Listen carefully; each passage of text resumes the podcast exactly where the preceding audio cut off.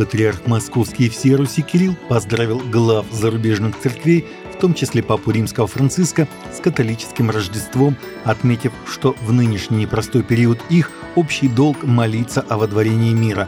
В нынешний непростой период истории наш общий долг противостоять разделениям и сугубо молиться Спасителю о водворении мира среди народов земли через совершение добрых дел, прославляя имя Христова – говорится в поздравлении патриарха, опубликованном на сайте отдела внешних церковных связей Московского патриархата. Патриарх пожелал главам церквей крепости сил и обильной помощи Божией в дальнейшем высоком служении. Вслед за Москвой власти Санкт-Петербурга хотят сделать новогодние гуляния более спокойными и семейными и рассматривают возможность отмены салюта, сообщил вице-губернатор города Борис Петровский в эфире радио «Комсомольская правда». У нас год семьи объявлен, и празднование Нового года трансформируется в семейный праздник – мы сейчас корректируем планы, которые у нас существуют, и именно превращаем уличные гуляния в такой спокойный, хороший праздник с большим количеством развлечений, которые направлены на создание новогоднего настроения в первую очередь у детей, сказал он. Я думаю, что мы пересмотрим ряд планов, которые у нас были на этот Новый год, скорректируем программу, добавил Петровский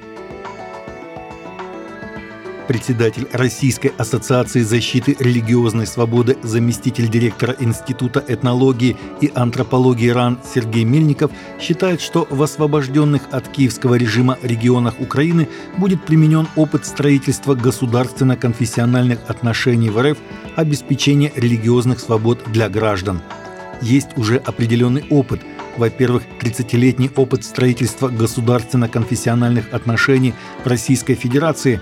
Я думаю, что перспектива как раз в том, что российская модель будет успешно применена на тех территориях, которые будут освобождены от киевского режима, рассказал Мельников в международном мультимедийном пресс-центре МИА «Россия сегодня» на пресс-конференции, посвященной религиозным гонениям на Украине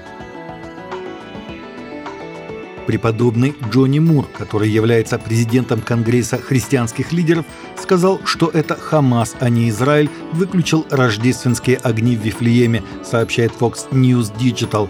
Палестинским лидерам в Рамалле и Вифлееме следовало бы выбрать проведение большого праздника, чтобы распространить послание князя мира Иисуса в Вифлееме, а они вместо этого решили политизировать религию – Нужно всего лишь проехать милю до Иерусалима, где Рождество живо и здравствует. Все отмечают праздник в Иерусалиме, сказал он. Рождество в Вифлееме, которое находится на западном берегу, в этом году было необычайно тихим на фоне продолжающейся войны между Израилем и Хамас.